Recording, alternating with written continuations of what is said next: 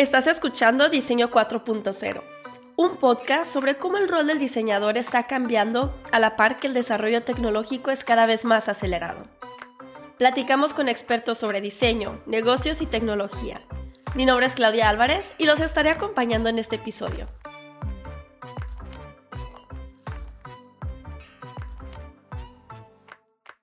Se conecta desde Santiago, Chile, Consuelo Correa, diseñadora UX y apasionada por temas de accesibilidad y democratización de los accesos. Es embajadora en Chile de la comunidad de Más Mujeres en UX y fundadora de la iniciativa Cuídame, que va dirigida a cuidadoras de personas con discapacidad. El día de hoy, Consu nos contará con un toque de humor la historia de su trayectoria y la iniciativa de Cuídame.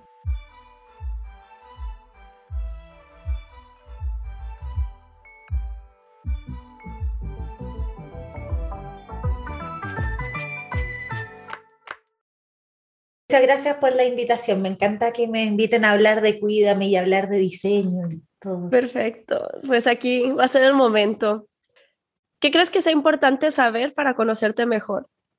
A ver, a mí, a mí me encanta hablar, así que tú me paras nomás. Eh, Pero eh, quizás algo que a mí me define mucho es el hecho de, de ser mamá. Yo soy muy mamá para, para mis cosas. No es que trate al resto de las personas como si fueran mis hijos, pero mis hijos han sido mi motivación en todo. Y, un poco por eso me metí en temas de accesibilidad, porque mi hija mayor tiene discapacidad cognitiva. En realidad tiene discapacidad múltiple. Le costó muchísimo aprender a caminar, le costó muchísimo aprender a comer, estuvo em, durante mucho tiempo con su vida en riesgo también. Y, y nada, como pasamos por un montón de cosas y yo era joven, era bien, bien cabra chica. Le dicen cabros chicos a la gente extrema, como preadolescente, o yo me sentía como, como muy niña cuando me pasó todo esto, pese a que era grande, eh, pero no tenía quizás todavía un criterio muy formado, entonces nada, eh, tuve que aprender muchas cosas viviéndolas y, y, quizás por lo mismo desarrollé la empatía en un nivel como casi ridículo. y, y fue fácil hacer la transición hacia el mundo de la experiencia de usuario por, por esa habilidad que, que, en el fondo como que, que, desarrollé producto en mi propia experiencia al final. Y bueno, eso mismo me llevó a formar Cuídame y ahí ya podemos ir hablando de eso, pero eh, eso, ¿qué más te puedo contar? Soy amante de las plantas, loca, sí, tengo, debo tener unas 60 plantas diferentes al interior de mi casa, más todo mi jardín adelante, mi jardín atrás, un huerto, qué sé yo. Eh, vivo en el cerro, con pajaritos, llevo una vida bien, bien eh, natural. Sí, muy agradable. Y eso, no sé qué más te podría contar. Tengo un sentido del humor así como bien extraño, me encanta estarme riendo todo el rato y soy bien payasa, creo que debí ser humorista. Esa es como mi Muy bien, entonces nos vamos a divertir mucho hoy. A lo que vinimos, sí. ¿Qué sería algo particular o único sobre el lugar en donde, de donde eres? Santiago tiene esta, esta cosa de convocar. Em, es, es, es, algo muy interesante que, que, la gente convoca con mucha facilidad y se unen las personas en causas que son visibles. Por ejemplo, para el estallido social, que fue una marcha de más de un millón de personas, ¿verdad? La más, más de un millón, una característica de Santiago. Santiago es un lugar que convoca gente y, y, se convoca en torno a causas. Entonces, por ejemplo, las causas acá son muy visibles. Las mujeres feministas, tú puedes decir, mira, son tantas cuadras de mujeres, las puedes cuantificar. Eh, tiene esa cosa muy particular de ser una, una ciudad como, como está construida, como que toda la gente viniera desde los distintos rincones y se unieran en este centro donde, donde hacen causas comunes es muy, muy bonito. Bueno, tenemos un montón de cosas además. ¿ah? Santiago tiene em, harto como capital histórico en términos arquitectónicos, pero yo creo que lo que caracteriza a Santiago es su gente. Muy diversa, por cierto, porque no, Mucha, es que Chile es un país ya que está Chile ya no somos solo chilenos. Es muy gracioso porque vive mucha gente que viene de Venezuela, de Colombia, de Haití, de, de cualquier lugar, em, y son tan chilenos como nosotros. Entonces, es muy bonito cuando, cuando ves estos encuentros, ¿verdad? Donde la gente se reúne en torno a alguna causa común y en realidad ves todos los colores. Qué bello. Bello, sí. ¿Nos puedes iniciar contando un poco sobre la historia de cómo terminaste siendo diseñadora UX? Sabes que yo creo que fue casualidad. Em, bueno, como toda la gente en mi generación, en verdad, porque, eh, bueno, yo tengo 42 años, entonces, em, obvio que cuando, cuando esto empezó, yo no me di ni cuenta. O sea, eh, y mucha gente hacía cosas asociadas al mundo de, UX sin saberlo también. Entonces, por ejemplo, yo trabajaba en ese entonces en, en una universidad que se llama INACAP, es una universidad con institutos que están a lo largo de todo el país, eh, casi una cadena.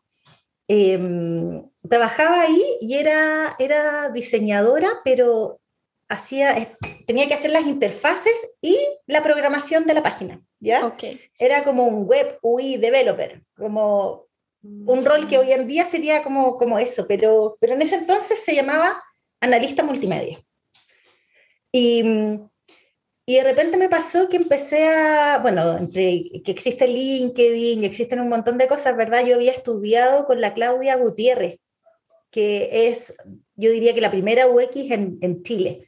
Había estudiado con ella en la universidad y ella me ayudó a ponerle nombre a las cosas que yo hacía. Y, y entonces luego cuando me di cuenta de lo, que, estaba haciendo y lo que era capaz de hacer, ahí ya recién vino la intención de moverme a hacer eso y entré a una startup. Y entré como, bueno, era la única UX y trabajaba con, con, con desarrolladores y todo, pero en realidad en el camino fue más bien una transición que no me di cuenta. Hoy en día la gente sí lo intenciona mucho, estudia diplomados del área, ¿verdad?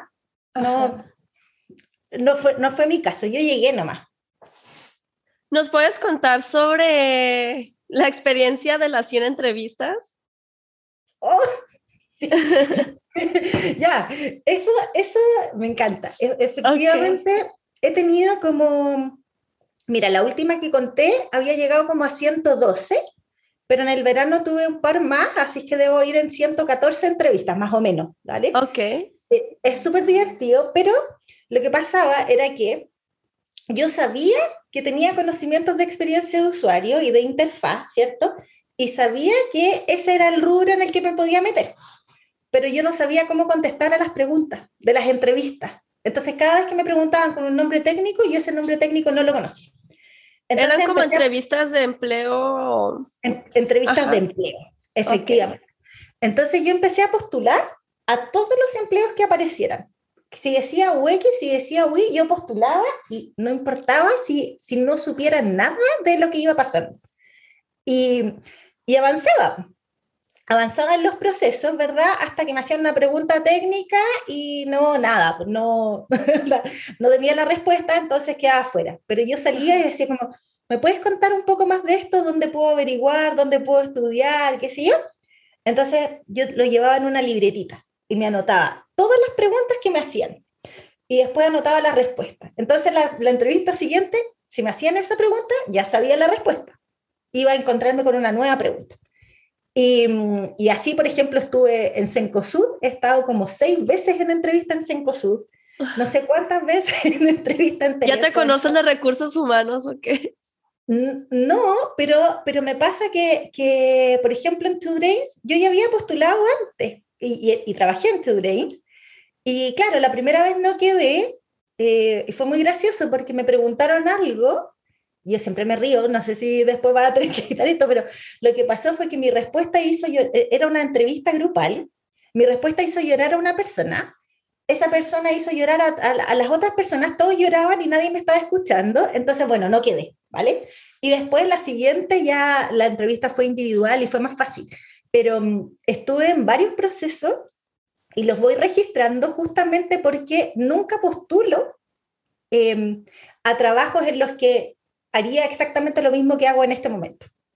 en el fondo como siempre postulo algo que aprenda algo nuevo, algo más, porque no puedes estar haciendo toda la vida exactamente lo mismo. Esta experiencia, ¿qué te enseñó sobre el rechazo? Es que a mí, me a mí el rechazo me da lo mismo, me da mucha risa. Además, ¿qué es lo peor que te puede pasar a alguien? Que te digan que no. O sea, es como, yo no pongo nada en juego, ¿verdad? Anda, si, si no quedo en un empleo, no pasa nada. Mi vida no se detiene, no pasa absolutamente nada. Me costó darme cuenta de eso porque fíjate que en las primeras entrevistas, cuando yo quería hacer este cambio de empleo, fui a, a, una corporación que trabajaba con Smart Cities. Y yo dije, esta es el, la pega de mi vida, onda, ojalá quedara aquí. Bueno, obvio no quedé si no sabía nada de, de, de research y qué sé yo. Hoy en día sí trabajo en research. Eh, entonces, claro, yo llegué a mi casa y lloraba porque me había gustado demasiado su oficina. Ah. y yo decía, es que tienen café y yo no tengo café. y yo lloraba, lloraba, lloraba porque yo quería ese café. Em, y luego me di cuenta, cuando fui a otra entrevista, que no tan solo tenían café, sino que tenían una cafetera mucho mejor y tenían unas salas abiertas. Entonces, a medida que me han ido rechazando y que no pasa nada, voy descubriendo que está lleno de lugares nuevos, ¿verdad? Todos los lugares se van adaptando, se van modificando a, las necesidades de los equipos y, siempre va a existir una oportunidad en algún lugar. O sea, no fuiste ahí, no pasa nada, es parte del aprendizaje. Lo importante es entender cómo, en qué fallaste tú, porque a veces puede ser que no hayas fallado en absolutamente nada. O sea, puede pasar que tú no quedes porque le caíste mal a alguien. Y eso es natural. Yo no voy a querer trabajar con alguien que me cae mal. ¿verdad? O sea, y, no tengo nada que hacer al respecto, pero en otras situaciones sí puedo hacer algo al respecto. Puedo prepararme mejor o puedo entender, ¿sabes qué? Realmente ese rol no es para mí, estoy apuntando demasiado alto, o bueno, yo me lo tomo con humor. Me encanta, voy a toda y como que si me invitan a conversar, yo voy. Muchas veces no quiero moverme y por eso también tengo una cantidad ridícula de entrevistas. Yo ahora en mi trabajo actual estoy re feliz, pero si tú me invitas a una entrevista, yo voy a ir, porque soy una persona curiosa y quiero entender cómo, qué es lo que hacen los otros, dónde, dónde está el crecimiento. Y en una de esas, en realidad, podría ser que conversando me dé cuenta que sí es algo que quiero hacer. Entonces, eso, como que el aprendizaje es, el rechazo no cierra puertas. Em, y después puedes volver todas las veces que quieras. prepárate mejor y vuelve a postular más adelante, no pasa nada. Muy probablemente sí vas a quedar. Eso de las listas negras no existen. No es como que, que tú postules a, una, a un trabajo y después tu nombre quede registrado en nunca más admitido. No, mentira. En ese momento no quedaste.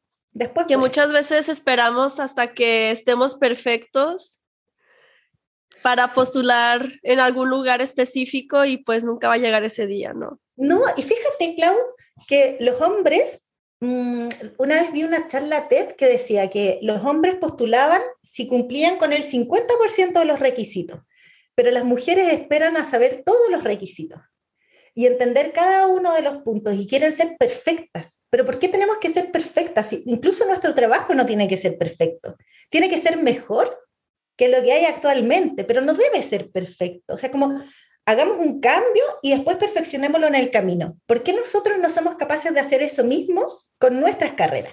La gente es muy autocrítica, muy exigente consigo mismo y muy como autoflagelante, se hacen daño. Y yo creo que en realidad debería ser mucho más simple que eso. Tú puedes ir, postular, aprender, descubrir de qué se trata, ver si te gusta la cafetera. Afortunadamente... La cafetera es importante entonces para mí la cafetera es importante porque yo todo el santo día tomo café y yo, y yo solía llevar mi propia cafetera y siempre me la rompían mis compañeros. Entonces yo lloraba mucho, sufría mucho porque no cuidaba mi, cafetera. pero mira qué tontera. Eh, em, sí es importante, pero hay muchas otras cosas que son aún más importantes que una cafetera, ¿verdad? Por ejemplo, hoy en día eh, sería ridículo pedir una cafetera si tenemos el home office. Estoy desde mi casa hablando uno espera otras cosas, ¿verdad? y a medida que vas creciendo profesionalmente, vas esperando otras cosas, más días libres, celebrar el día de cumpleaños de tus hijos, por ejemplo. O sea, para mí ese beneficio es un sueño, poder tener el día libre el día del cumpleaños de mis hijos. Mejor, súper bien. Em, vacaciones, bonos, hay un montón de cosas. Tengo una amiga que le dieron hasta un auto. Eh, entonces, bueno, supongo que depende del trabajo que cada quien tiene, ¿verdad? Los beneficios van eh, escalando, pero eso, yo creo que eh, esperar un trato decente y humano es lo mínimo de lo mínimo, ¿verdad? Y desde ahí tú vas avanzando. Y ahí también, en esas entrevistas, aprendí también a saber qué es lo que quiero para mí en mi carrera. ¿Quiero un jefe o quiero un líder? ¿Quiero alguien de quien aprender? ¿Hay un mentor aquí quien pueda seguir aprendiendo? ¿Tengo la posibilidad de mentorear a mis compañeros? Y vas aprendiendo de eso en las tantas entrevistas. Bueno, son muchas, ¿verdad? Pero mm, en cada una he aprendido muchísimo. Y lo otro que he aprendido harto es que Chile es bastante pequeño. Ah. Em, también puedes trabajar afuera desde tu casa, en otro país, o puedes, una amiga se acaba de ir a, Suecia, se fue a Suecia, está trabajando allá, desde allá la contrataron. Entonces, en realidad los límites que nos colocamos nosotros, los colocamos nosotros, pero, pero hay que pensar un poquito más en grande, más fuera de la caja.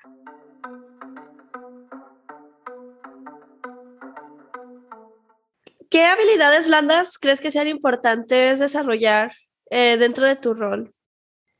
Mm. Mira, creo que todas las habilidades dependen efectivamente del rol. Em, cuando me ha tocado liderar, es súper importante empatizar, por ejemplo, con la misma gente de tu propio equipo. Eh, ahora que estoy haciendo reset, en este momento, la habilidad más importante es aprender a escuchar, pero escuchar de manera activa, ¿verdad? O sea, no solamente eh, oír, escuchar, entender lo que te quieren decir, profundizar, ¿verdad? Y, y, otra habilidad, no sé cómo se llamará la habilidad, pero creo que es como perderle el miedo al ridículo. Eso es súper importante porque, porque el miedo al ridículo paraliza a las personas y a veces tienes que hacer presentaciones, ¿verdad? Y te pones nerviosa. Entonces, hay algunas cosas que hay que dejar a un lado. Y en ese sentido, las habilidades comunicacionales, tanto orales como escritas, son súper, súper importantes, sobre todo en el escenario actual, en que estamos trabajando de manera asincrónica, ¿verdad? Desde nuestras casas, a veces tienes un compañero que está quizás en otro país. Em, entonces, mantener esta comunicación fluida sin estar presencial es súper, súper importante. Pero hay tantas más, ¿verdad? Creo que el humor es vital también. Como yo no podría trabajar con alguien... Ay, sí, es que trabajar con gente amargada, por ejemplo, qué terrible, ¿verdad? Es como, no. Creo que el humor es súper sano y, y además es inteligente, como resolver las cosas a través del humor. Entonces, eso, eso yo creo que son como habilidades muy, muy importantes, como aprender a escuchar. Creo que también el, el ser servicial, fíjate, como el querer ser útil frente al resto, es súper importante como ponerse al servicio de... Eh, a veces siento que hay algunos diseñadores que son demasiado rockstar o incluso empresas que buscan a rockstar de diseño y los diseñadores no podemos ser rockstar porque tenemos que asumir un rol más de observador, más de segunda, tercera fila, ¿verdad? Donde son otros los que brillan.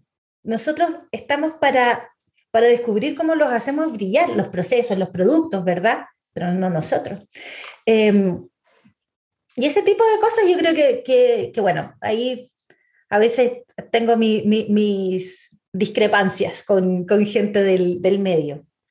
Lo entretenido es que ya son discrepancias como a nivel latinoamericano, ya la, conversación, en, como conversemos los diseñadores de Chile, eso ya no va. O sea, ahora uno conversa con la gente de Argentina, estoy conversando contigo que estás en México. ¿Viste? Como eh, y es muy entretenido porque quizás tú tienes otra visión y podemos compartir y complementar y bueno, y. ¿Cuáles son esas discrepancias que tienes con los diseñadores latinoamericanos?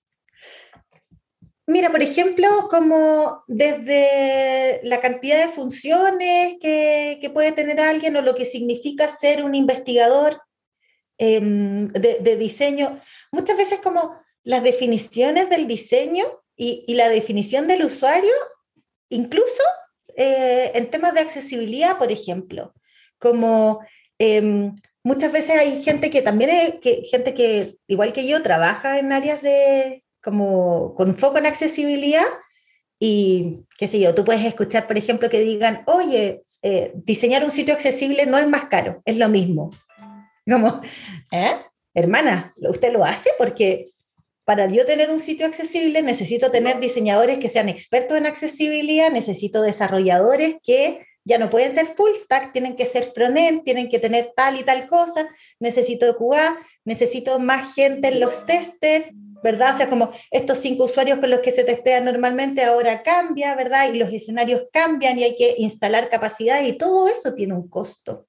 Entonces, em, ahí yo tengo mi, mis roces, digamos. Pero, pero lo conversan, no es que te vayas a agarrar a, a, piedrazos ni mucho menos, no, se conversa, obvio. Solo que no estoy de acuerdo, o sea, en mi experiencia eso es em, casi una visión mágica, como un realismo mágico. Las cosas no son porque tú quieres que sean. Como agrandar la letra no va a hacer que tu sitio se vuelva accesible. Son muchas cosas. Y eso exige preparación y la preparación se paga y tiene un costo. Entonces no vale lo mismo.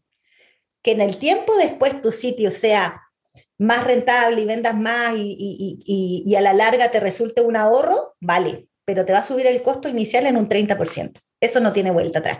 Entonces, claro, como eso siento yo, que a los diseñadores les falta esta visión del, negocio y entender cuánto valen las cosas, porque si no todo queda en lo mágico.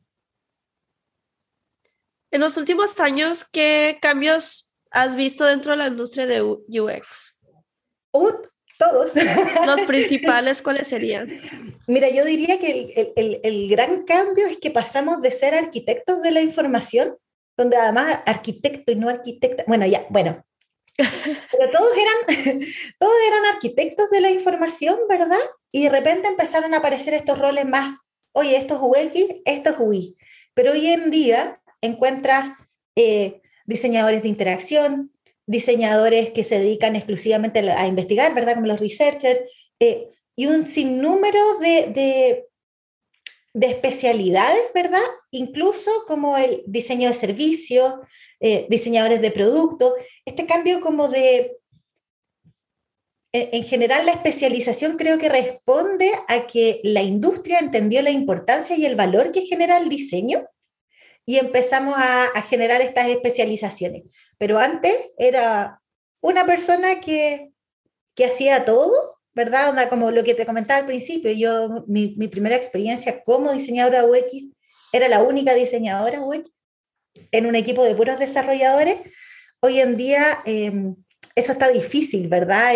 Eh, pasa, por supuesto que pasa, porque las empresas también van generando una historia, tienen que ir madurando.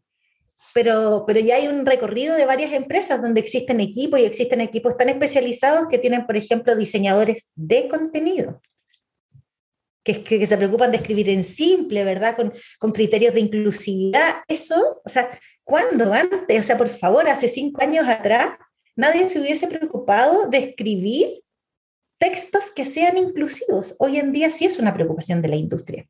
Es muy bonito, verdad. Uno de tus temas en el que más estás apasionada y tienes más experiencia es todo este tema de accesibilidad. Y justo hace poco iniciaste con, con un nuevo proyecto, ¿verdad? Uy, va a ser un año ya. Ya un año, qué rápido pasa. Sí, en abril cumplimos un año. Cuídame. Sí, síganos. Cuídame.online es nuestro sitio web, ahí están las redes sociales. Em, mira, en, en, plena pandemia, lo que pasó es que yo escuchaba a todo el mundo hablar del aislamiento social. Y no me había dado cuenta que yo vivía en aislamiento social desde que mi hija nació. ¿En qué sentido?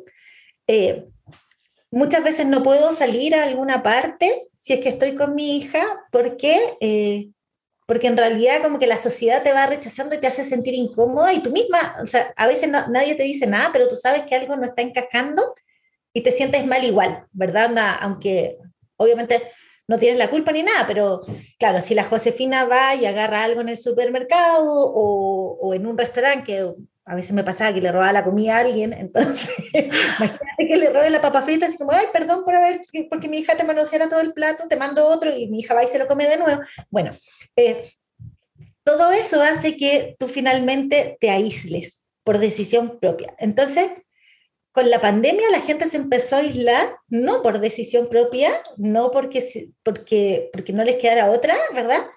O sea, bueno, porque no les quedó otra, y, y todos los comentarios de dolor de, de mis amigas me hizo darme cuenta de que yo sentía que vivía así.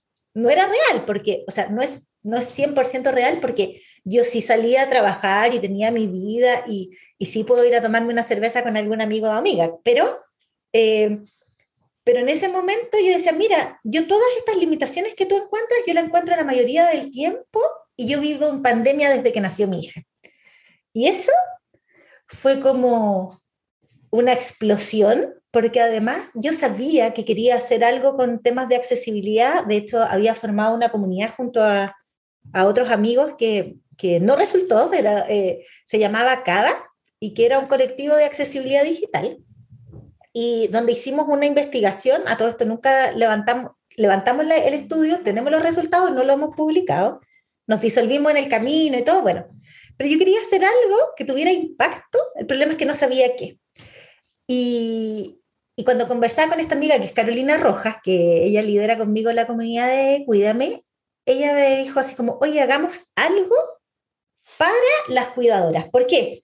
Porque fíjate que las personas con discapacidad ya están invisibilizadas. Pero si retrocedes un poquito más o miras más desde afuera, dices como más invisibilizado aún que la persona con discapacidad está la cuidadora. Porque las personas con discapacidad existen algunas políticas públicas que apuntan hacia su protección, pero nadie protege a la cuidadora. Las cuidadoras tienen depresión, necesitan psicólogo, necesitan psiquiatra, necesitan contención, necesitan información. ¿Y por em, cuidadora te refieres también como enfermeras o solamente familiares? Ya, sí, existe la cuidadora formal y la cuidadora informal. Nuestra comunidad es orientada a cuidadoras informales, o sea, personas que sin haber recibido ningún tipo de preparación se encontraron con que deben cuidar a alguien. Puede ser el papá, puede ser la mamá, puede ser un hijo, puede ser un sobrino, pero, eh, o el vecino, ¿verdad? Pero por lo general lo que pasa en, Latinoamérica, yo diría en general, es que es una decisión media impuesta, ¿verdad? Donde la persona más débil, seguramente la que gane menos dinero, ¿verdad? Es la que le toca cuidar a esta persona muchas veces con dedicación completa y, con todo lo que, la, carga que involucra eh, de todo, ¿verdad? O sea, acá estamos hablando de personas que tienen que alimentar en la boca, mudar, o no necesariamente, otras veces también lidiar con que, no sé, tenemos una cuidadora, por ejemplo, que, que tiene una hija esquizofrénica. Todo eso es muy difícil. Entonces, como cuando nosotros creamos esta comunidad, dijimos, bueno, cuidadoras informales, o sea, que no reciban ni un 20 y que esto sea algo hecho como por amor y sin conocimiento, y que necesiten contención, o sea, como apoyo, información.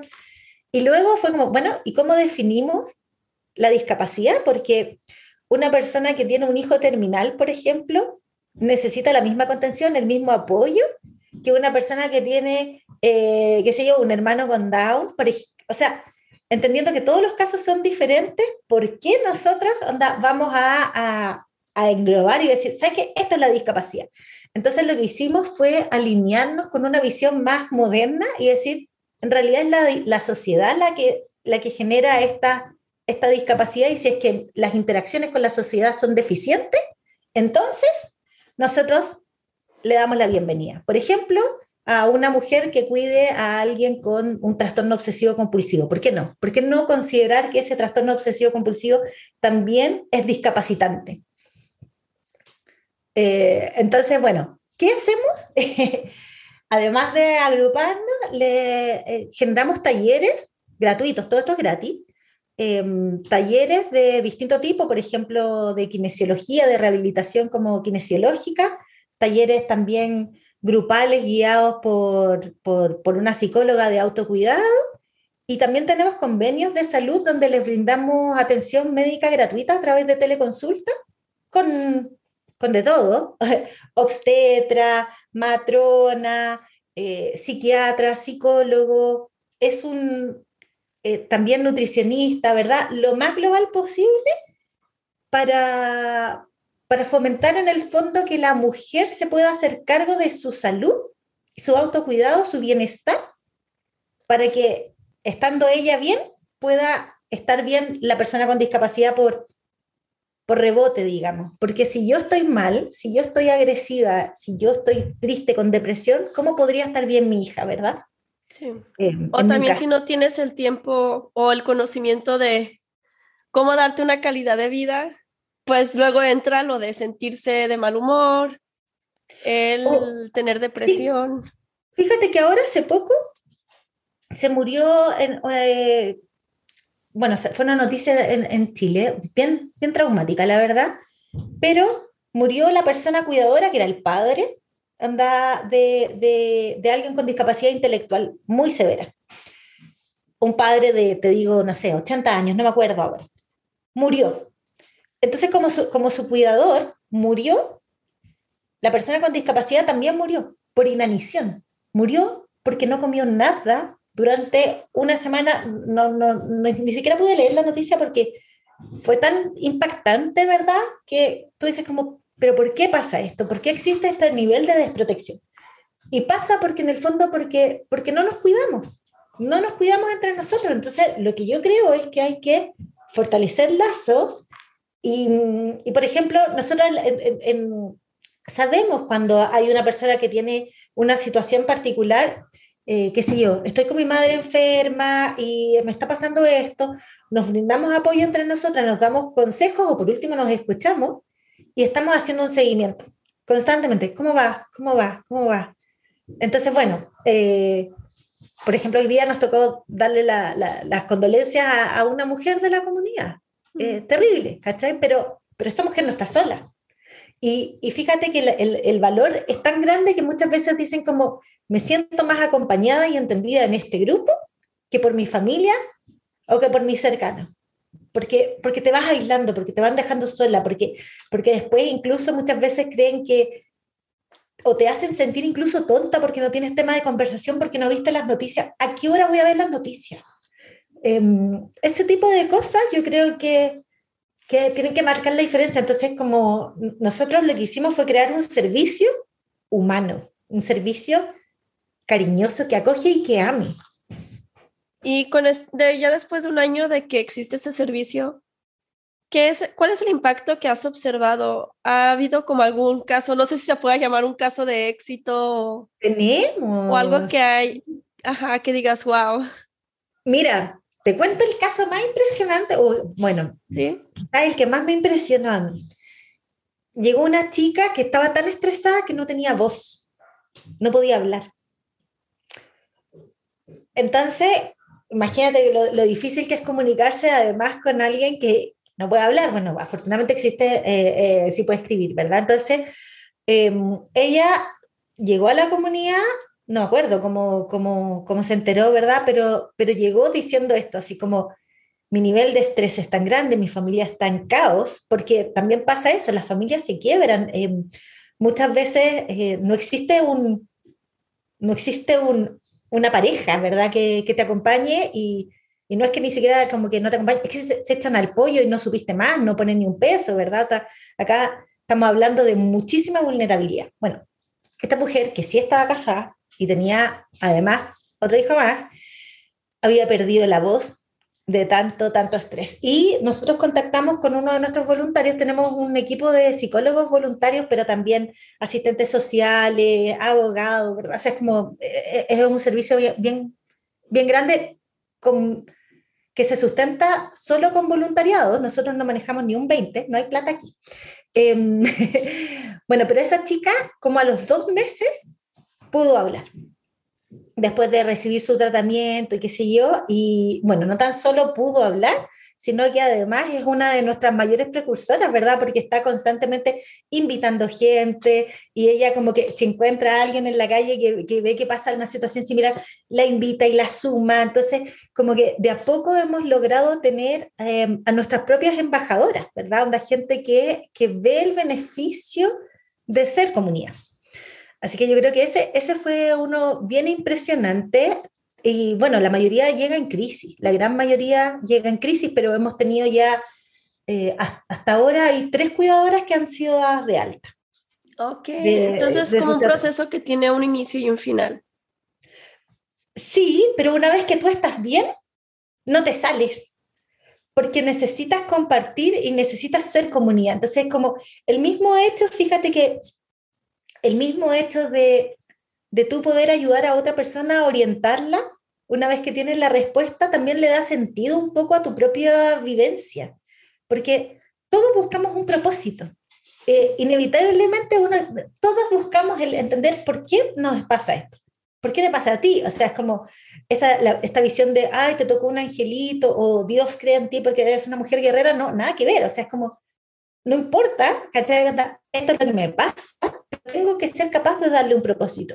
Yo formé una comunidad, eh, pero hay otras mujeres que van a buscar acompañar a otras, ¿verdad? Entonces, de alguna manera, se, se van generando estos, estos lazos y, y, permanencia. Entonces yo creo que incluso hemos llegado a ver fotografías de cuidadoras que se han juntado a tomarse un café, que se ah. conocieran a través del grupo, pero se, oye, nos encontramos, nos estamos tomando un cafecito.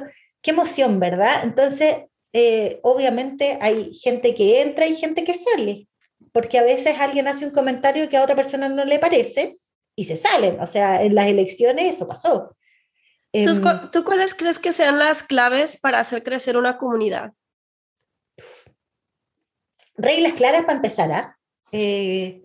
como en el fondo ser capaces de, de, decir cuál es el objetivo y que ese objetivo sea compartido por, las personas, creo que eso es, es clave. Y luego también poner como una, una, unas reglas de convivencia mínima, ¿verdad? Así como, oye, eh, estas son las condiciones qué sé yo, porque, porque claro, porque es fácil ofender a otra persona, ¿verdad? Si tú no compartes la, la opinión. Eso pasa. Em, y creo que, pero en general esto como de tener un propósito claro y una visión compartida es lo que hace que la gente se, se sume. Y también la pasión, porque cuando tú ves a gente que está apasionada ahí pues, formando parte de la comunidad, que es lo que nos pasa en mujeres, en más mujeres en UX, que vemos que hay mujeres que están ahí permanentemente dándolo todo, es, es tan difícil no querer sumarse a eso, querer tomar un poquitito de eso, ¿verdad? A ver si se te contagia.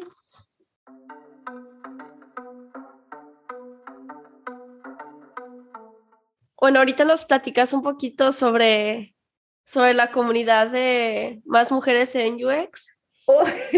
Ya, casi, ya casi llegamos al final del episodio, este, nomás para que las personas conozcan también otra cara de, de las tantas iniciativas en las que estás participando. Eh, no sé si nos puedas hacer como un tweet pitch sobre de qué trata esto y cuál es el propósito que están persiguiendo dentro de, de esa comunidad. Súper, muy rápido entonces. Mira, Más Mujeres en UX es una comunidad que hoy en día es, está en toda Latinoamérica, pero nació en Chile hace unos tres años, eh, la formó Cepi y Mariana. Y ellas la formaron para visibilizar a las mujeres que estaban detrás de la industria. Ese fue como eh, un primer paso, pero hoy en día queremos eh, no tan solo visibilizarlas, sino que también eh, acompañarlas hacia procesos de liderazgo, ¿verdad? Porque nos sirve que estemos dentro del área si estamos haciendo trabajos de junior solamente, por ejemplo, o no sirve si nosotros estamos quizás 100 posiciones de liderazgo, pero ganando un 30% menos que un hombre. Mientras es una comunidad feminista, eso es lo que te quiero decir, es una comunidad feminista que persigue objetivos, ¿verdad? Onda de visibilizar, de educar, fomentar tenemos varias iniciativas al interior. Hay, hay mentorías, por ejemplo, mentorías que no importa el país donde tú, donde tú vivas, tú puedes postular estas mentorías porque son a nivel latinoamericana. Pero también tenemos charlas de empoderamiento para niñas, ¿verdad? Em, hay, hay, hay, varias iniciativas, hay unos live también dando vueltas. Y bueno, este año y el próximo, junto con la Teresa Jara, que es, em, bueno, en realidad es Product Owner, pero viene del mundo de, más de TI, Em, estamos como embajadoras liderando la comunidad en los siguientes dos años. Así que ahí la invitación es a que nos sigan eh, más mujeres en Perfecto. ¿Nos compartes eh, en dónde te podemos seguir para agregarlo en el link de, de las notas del episodio, pero también si quieres nos dices ahora mismo. Obvio que no me las sé, pero después te los mando para que quede ahí en, la, en la, descripción, porque tenemos hartos canales, estamos en, bueno, en LinkedIn, en Instagram, creo que Twitter también, em, bueno, ambas comunidades. Así que, bueno, ese es el gran desafío, estar liderando dos comunidades. Sí, no, eres guerrera, sabes organizar muy bien tu tiempo. Muy bien, sí, sí, porque además soy la secretaria del curso de mi hijo. Agregándole a el bagaje de cosas que hace. Y, trabajo, obvio, sí. Sí. Wow. No, pues eh, antes de despedirnos, hay un par más de preguntas, más como recomendaciones. Una de ellas es, ¿cuál fue el último libro que leíste y que te gustó? Puede ser de lo que sea. Ya. Eh, bueno, yo tiendo a no leer libros técnicos porque estoy permanentemente estudiando temas y en clase y qué sé yo, así que eh, yo soy más de lectura normal. Estoy leyendo ahora el Necronomicon de Lovecraft, me encanta. Em, son como, son, son de género policial en verdad, pero como con misterio y, y, y, un mundo más mágico también, más cercano como, qué sé yo, a El Hobbit. Em, pero más, y, novela policíaca, yo diría que quizás debe ser de, de, los primeros, me fascina, me encanta todo lo que sea eh, mágico y que me transporte a un mundo que no conozco. O sea, un mundo que no existe, ¿verdad? este que estoy leyendo ahora, eh, nada, tiene un escarabajo así dorado, divertido, muy divertido. Em, sí, y después, después, porque no me lo he leído nunca, ni siquiera he visto la serie, pretendo leer Juegos de Tronos porque quiero entender los memes. Ok, sí, es importante. Sí, Sí, me falta eso, como que tengo que pedir normalmente explicaciones de memes porque no estoy muy, muy inmersa en la cultura pop. Muy bien. ¿Hay alguna persona que influya en tu trabajo, que te haya inspirado, haya inspirado en tu manera de pensar? Tengo, mira, muchas, muchas. Hasta escribí un artículo una vez de eso, solo mujeres que encontraba inspiradoras y, y fantásticas, pero en este momento yo te diría que tengo dos se me vienen a la mente. Por un lado, Carolina Rojas, que es esta amiga que, con la que estamos en la comunidad de Cuídame. Trabajé con ella en, en Continuum. Ella tiene una visión muy simple de las cosas, como siempre busca la manera más linda de hacer las cosas y, y me ha ayudado a, tomarlo como filosofía de vida, anda, ser más lindo. Así que ella, después te, te puedo dar su, sus redes sociales, es fantástica porque además ella hace coach. Entonces, em, te ayuda en el fondo a encontrar las respuestas y a pensarte mejor, a estructurar, incluso como a definir tu, tu vida. Es una gran mentora, es una gran amiga, nada, un sueño. Además, tremenda profesional. Y eh, bueno, y Claudia Gutiérrez, que era mi profe en uno de los, en el primer diplomado que, que hice, yo te diría que debe el año 2012, por ahí, y que ella me ayudó a ponerle nombre a las cosas y que fue de las primeras UX, me encanta porque eh, tiene una visión muy, muy práctica también de las cosas y, y, es muy generosa en términos de conocimiento, siempre te orienta y todo. O sea, imagínate que eh, hice clases con ella el 2012 y todavía me contesta cosas y no tiene problema, es como, Qué, qué, qué, maravilloso su, su, su, generosidad. Ojalá todas las personas fueran así como ella. Y además es una capa, o sea, es una, todo lo que ha hecho ha generado un gran impacto y a veces convoca y hace charlas, ¿verdad? Y trae a gente desde afuera. Es impresionante su, su capacidad de, de acción. Ellas dos. ¿Hay algún mensaje que te gustaría compartir a la comunidad que nos escucha antes de despedirnos? Sí, normalmente veo que hay, hay muchos reclamos en, en, en, redes sociales como LinkedIn, donde dicen como, oye, no, no se dan eh, oportunidades a los juniors o, en general como, como reclamando que les cuesta mucho ingresar. Eh, hay, creo que les falta estrategia, ¿verdad? en el sentido de que no importa que no ingreses a la pega de tus sueños a la primera. Tienes años para llegar hasta allá. ¿Por qué tiene que ser todo tan inmediato? ¿Por qué tiene que ser todo tan ahora? Puedes ingresar de otra manera, con un rol similar, ¿verdad? Quizás en la empresa donde entres no conozcan exactamente cómo se llama el, el, nombre del rol, pero asumiendo las funciones y aprender y, y, que se busquen un mentor o una mentora, ¿verdad? En Más Mujeres en UX mentoreamos gente, así que vénganse para acá nomás. Em, un mentor siempre va a ser un camino, un camino simple y un camino amable para poder ingresar y, y crecer en esta industria y lo otro es que hay un déficit súper importante de, de, profesionales, entonces como eh, todos tienen cabida. No, hay un déficit enorme, enorme, enorme, por lo menos un 30%. Entonces necesitamos junior y necesitamos también empezar a entrenar gente. Como las empresas van a, van a cambiar y, y bueno, y, y a la gente que ya está en la industria, que por favor no dejen de lado a las personas con discapacidad. También son usuarios de Internet y también son usuarios de las plataformas digitales y tienen los mismos derechos que cualquier otra persona, entonces necesitan respeto. Y parte de ese respeto es considerar la, la, accesibilidad dentro de nuestros proyectos. Hay un montón de formas de garantizarlo, así que los invito a todos a prepararse hacia, porque el mundo va hacia allá, es inevitable, la accesibilidad es inevitable, como Thanos. Em, y, y, se viene, o sea, es algo que en, Europa y en general en los países como del primer mundo ya es una realidad. Latinoamérica no tiene por qué restarse de esto. Entonces, la invitación es a capacitarse también constantemente y aprender.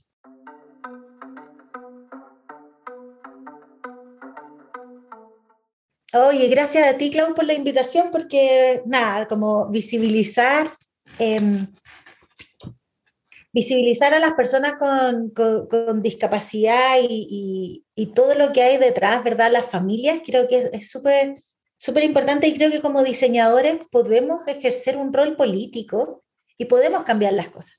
En general la gente dice como, ah, ay, es que esto yo no lo puedo hacer cargo, no lo puedo, no lo puedo cambiar. Mentira, podemos cambiarlo todo. Basta que se unan dos personas que, y, que, y que generen una voz, ¿verdad? Anda como basta tener la convicción para generar los cambios. Entonces es como todos podemos hacerlo, todos tenemos esa capacidad, pero es más fácil en comunidad. Al final de cuentas, el diseño es más un mindset que hacer planos y modelado 3D. Totalmente, es, es, o sea, de hecho el, el, el, pensamiento de diseño hoy en día es, es, un básico para cualquier carrera, no es solo para diseño. Entonces, eh, yo creo que estamos de alguna manera llamados y llamadas a, a, ser parte de estos cambios y a diseñar el futuro, finalmente. Y cuando me refiero a futuro, quiero decir como la sociedad en la que queremos vivir. Nosotros podemos diseñarla perfectamente, desde nuestro lugar. Cada uno desde su lugar se puede hacer cargo de eso y, y construir algo mejor. No, no, no, no, para usuarios, para nosotros mismos, las personas, todos somos personas, construimos cosas siendo personas para personas. Gracias por todo, Consu. Oye, gracias a ti, Clau, otra vez un besote grande, un cariño para todos los que te están escuchando también.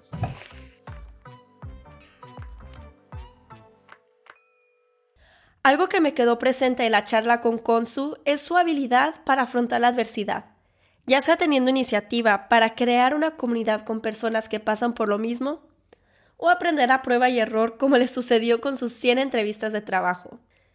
Al final, crear un grupo de apoyo o comunidad, saber aprender y reír en momentos de dificultad para aligerar el estrés son habilidades blandas que siguen vigentes y son relevantes para el futuro del trabajo. Gracias por acompañarnos hasta el final del episodio. Nos puedes ayudar a hacer llegar este podcast a más personas siguiéndolo en la plataforma de podcast en la que nos estás escuchando agregando una reseña o simplemente compartiéndolo a un amigo. Te espero la próxima semana con una entrevista enfocada en el tema de workshops y diseño de servicios.